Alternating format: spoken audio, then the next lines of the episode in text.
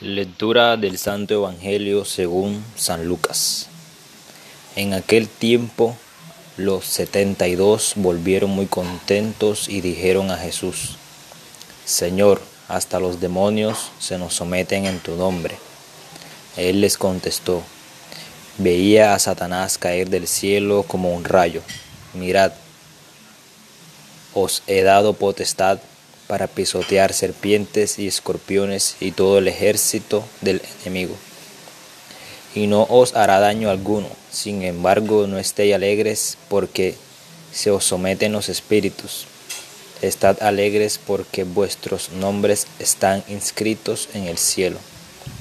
En aquel momento, lleno de alegría del Espíritu Santo, exclamó, Te doy gracias, Padre, Señor del cielo y de la tierra porque has escondido estas cosas a los sabios y a los entendidos, y las has revelado a la gente sencilla. Sí, Padre, porque así te ha parecido bien.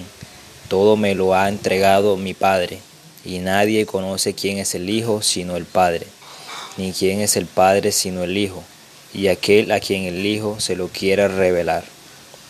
Y volviéndose a sus discípulos, les dijo aparte, Dichosos los ojos que ven lo que vosotros veis, porque os digo que muchos profetas y reyes desearon ver lo que veis vosotros y no lo vieron, y oír lo que oís y no lo oyeron.